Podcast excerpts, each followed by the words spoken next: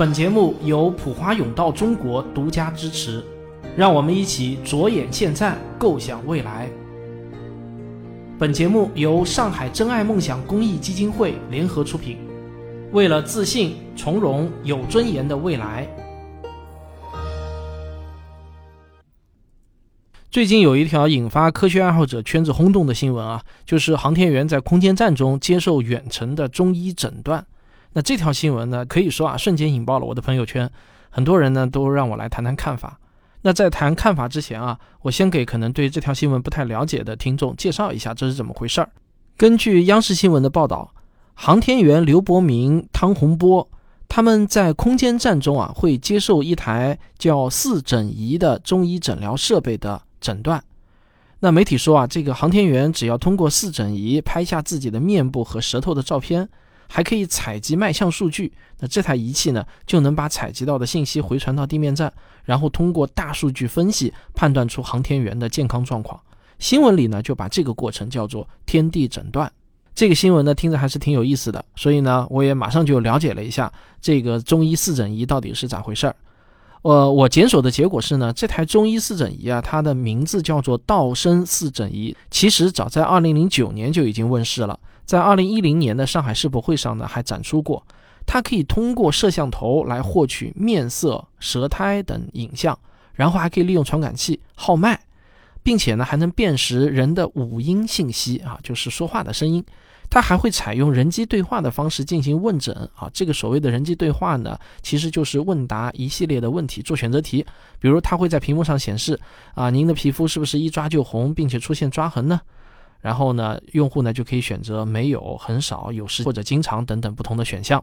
诊断结束后呢，他还会出具一份诊断报告，比如你的体质属于痰湿质、阴虚质、血瘀质，还会给一些预防性的建议，比如说他会说啊，您易患消渴、胸痹等病。不过呢，他并不会给你确诊某个疾病，也不会直接给你开药方。本质上啊，他只是为医生提供那些中医话语体系中的那些基础信息。那如果你问我怎么看啊，我觉得这当然是一件大好事了。中医之所以遭受到很多质疑，一个很重要的原因呢，就是中医四诊信息缺乏量化指标，没有可以量化的指标，就会导致不同的中医对同一个脉象或者面色、舌苔颜色的不同判断。你想啊，假如同一个脉象，有的中医诊断下来是滑脉，有的诊断下来是沉脉，有的又说是浮脉，那肯定是不利于中医走向现代化嘛。诊断的基本信息都不一致，那又何谈能够准确的诊断疾病呢？我觉得啊，这个中医四诊仪进入空间站，也许呢就给未来的中国医疗开了个好头，因为只要我们愿意把数据的采集权从老中医的三根手指转交给传感器。而四诊信息的解读权又从老中医的个人经验转移到有明确定性定量标准的算法，那么我们呢就等于拥有了一个基于数学的判断标准。这个呢就让我似乎看到了一个中西医结合的新型模式。在这个模式中，我们只关注治胃病这个大目标，只探讨如何判定有效还是无效的标准，而不再去争辩谁的理论和方法更好。所以呢，我的结论是啊，这个中医四诊仪的理念是与现代医学接轨的，就是要把中医四诊信息给量化。只要是量化的信息，就能被人工智能分析并加以利用。人工智能并不在意收集的信息是中医崇尚的面色、色相、脉象等，还是西医崇尚的各种血液指标等等啊，他们只关心数据本身。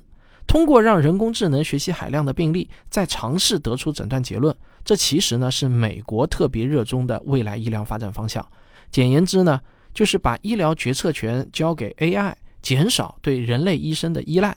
美国之所以特别看重这条路，是因为美国的医疗发展在某种程度上已经被它的制度给卡住了。此话怎讲呢？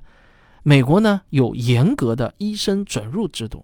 每年有多少名医生上岗，这不取决于医学生的努力，也不取决于有多少毕业生的数量，而是取决于行业协会发放行医执照的数量。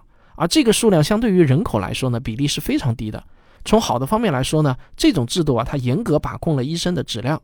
每一个拿到行医执照的医生啊，都非常不容易。如果你这个水平很水的话，是很难拿到这个行医执照的。但是副作用就是啊，这会使得医生成为一种贵族职业，市场上的医生呢永远不够用，医生也基本上呢都是高收入者，所以这个医疗费用呢自然也就会水涨船高。我看过哈佛医学院的博士伊丽莎白·罗森塔尔的一篇报告文学《美国病》，他在这本书中就写到啊，美国人都知道一次普通的血液检查会产生五百美元的医疗账单，在急诊室打三针就会收到五千美元的医疗账单。如果是一次小小的足部手术，那这个账单就会达到五万美元。如果因为心脏病而住院三天，那么患者收到的账单很可能就高达五十万美元了。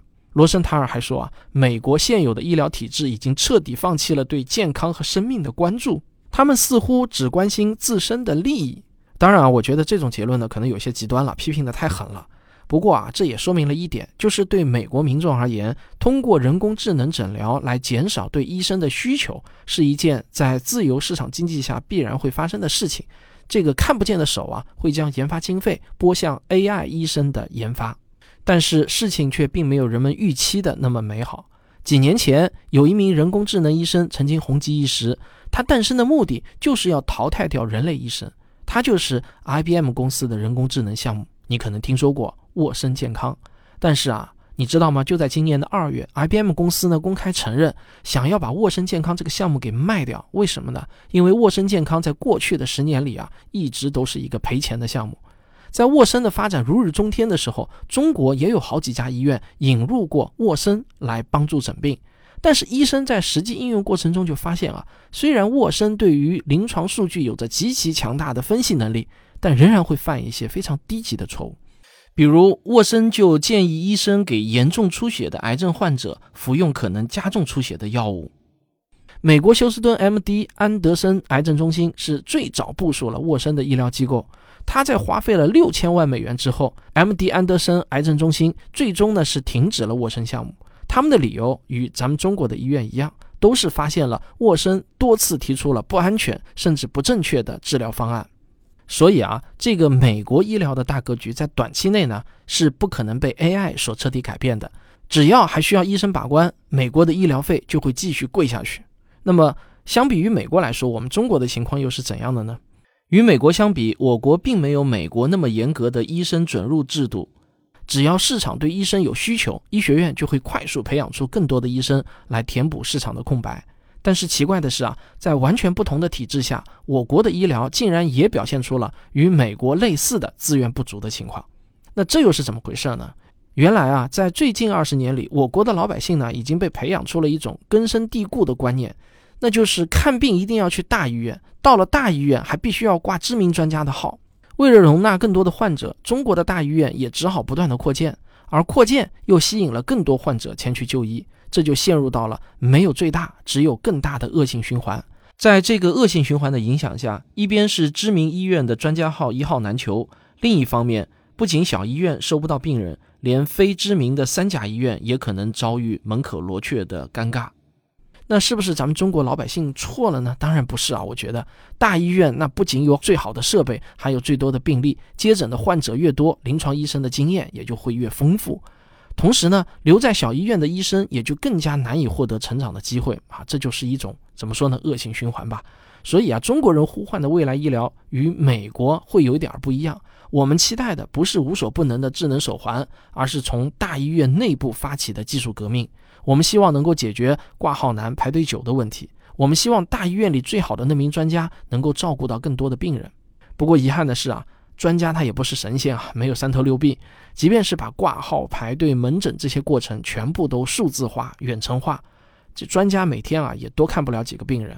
但是呢，中国医生的总量是足够多的，这就意味着我们并不存在美国医疗遭遇的那种结构化的大问题。一条可能的解决方案是让人工智能去支持普通医生，把普通医生的水平也提升到专家的级别。为了让你能够对我这个观点啊有一个更直观的认识。我可以来假想一个十年后可能发生的场景：早晨八点，王大爷刚刚坐上餐桌，哎，手机就响了起来。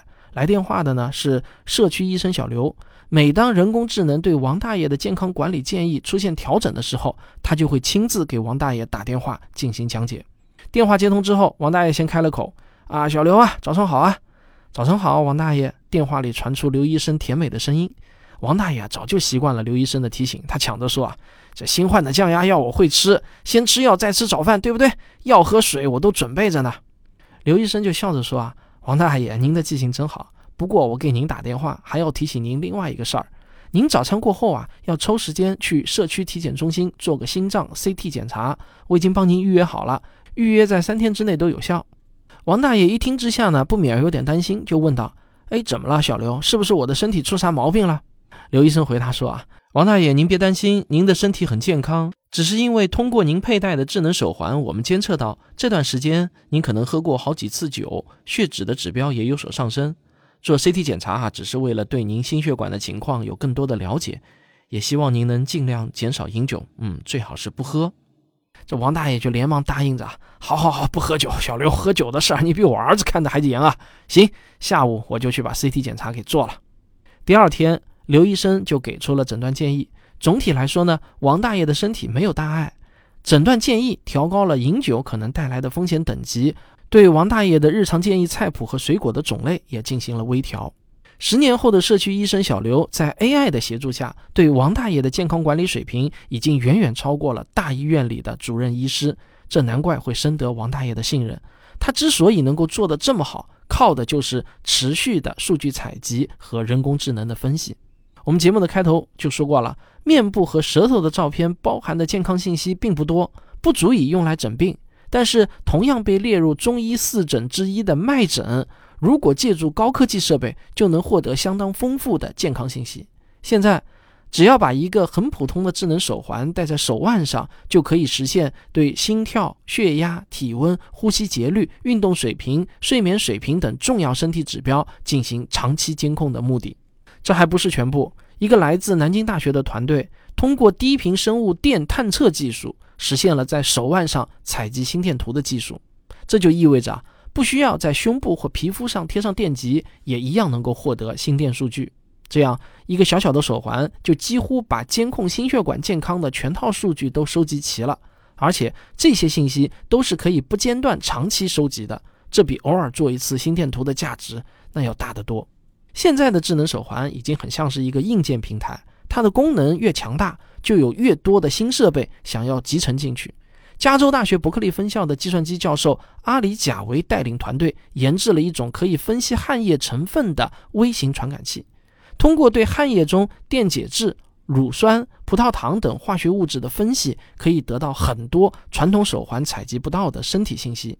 汗腺是人体排泄废物的重要器官。在肾脏功能减退的时候，汗腺甚至可以取代一部分的肾脏功能。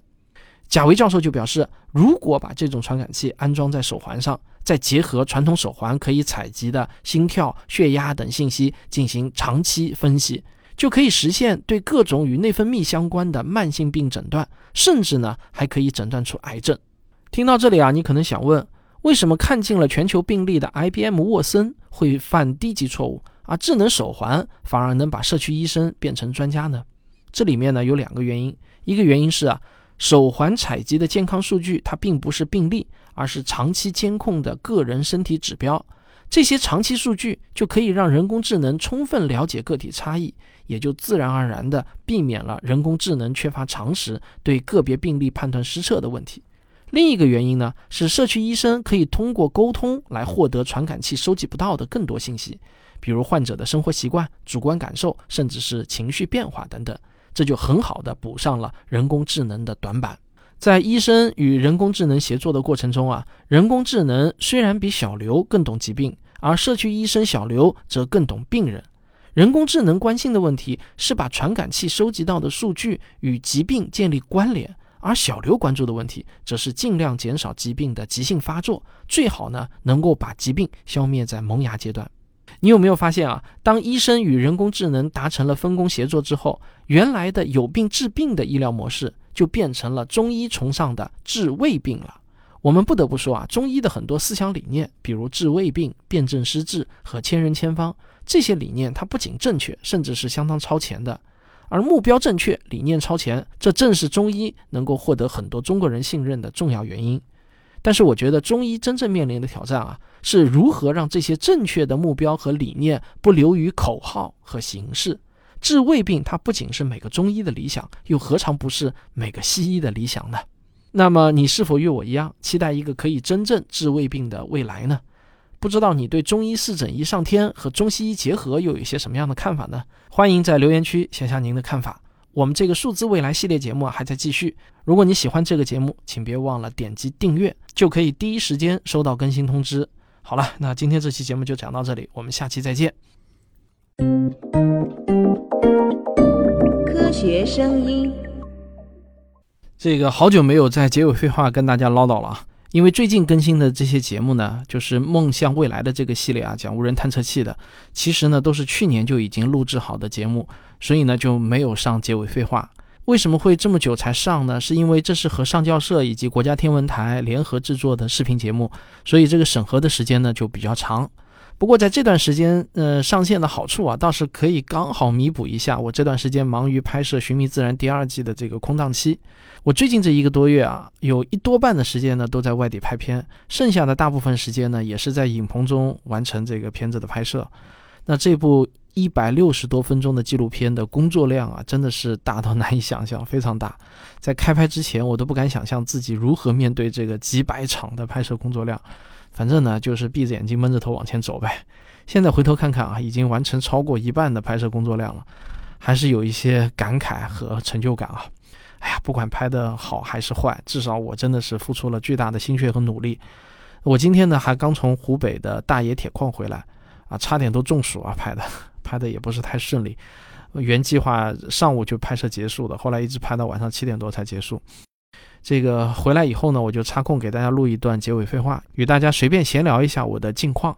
虽然最近一段时间这个科普人这三个字的名声啊好像不太好，行业出现了一些危机，但是呢，我呢是一切如常的，依然是坚定的走在我的科普纪录片创作道路上。我要努力拿出好作品来奉献给你们。最后呢，我还想告诉大家，我有一本新书悄悄的上市了，主标题叫《文明的火种》，副标题呢叫《人人都可以像科学家一样思考》。目前啊，仅在京东上有售。这是一本启迪科学精神的书，好，欢迎大家给我捧场啊！你们不要留言说汪老师真高产啊什么的，其实这都是在两三年前就已经写好的书稿，只不过一直拖到现在才上市而已啊，并不是我真的像超人一样又可以拍片又可以写书啊，不是这样的。好，我们下次再聊。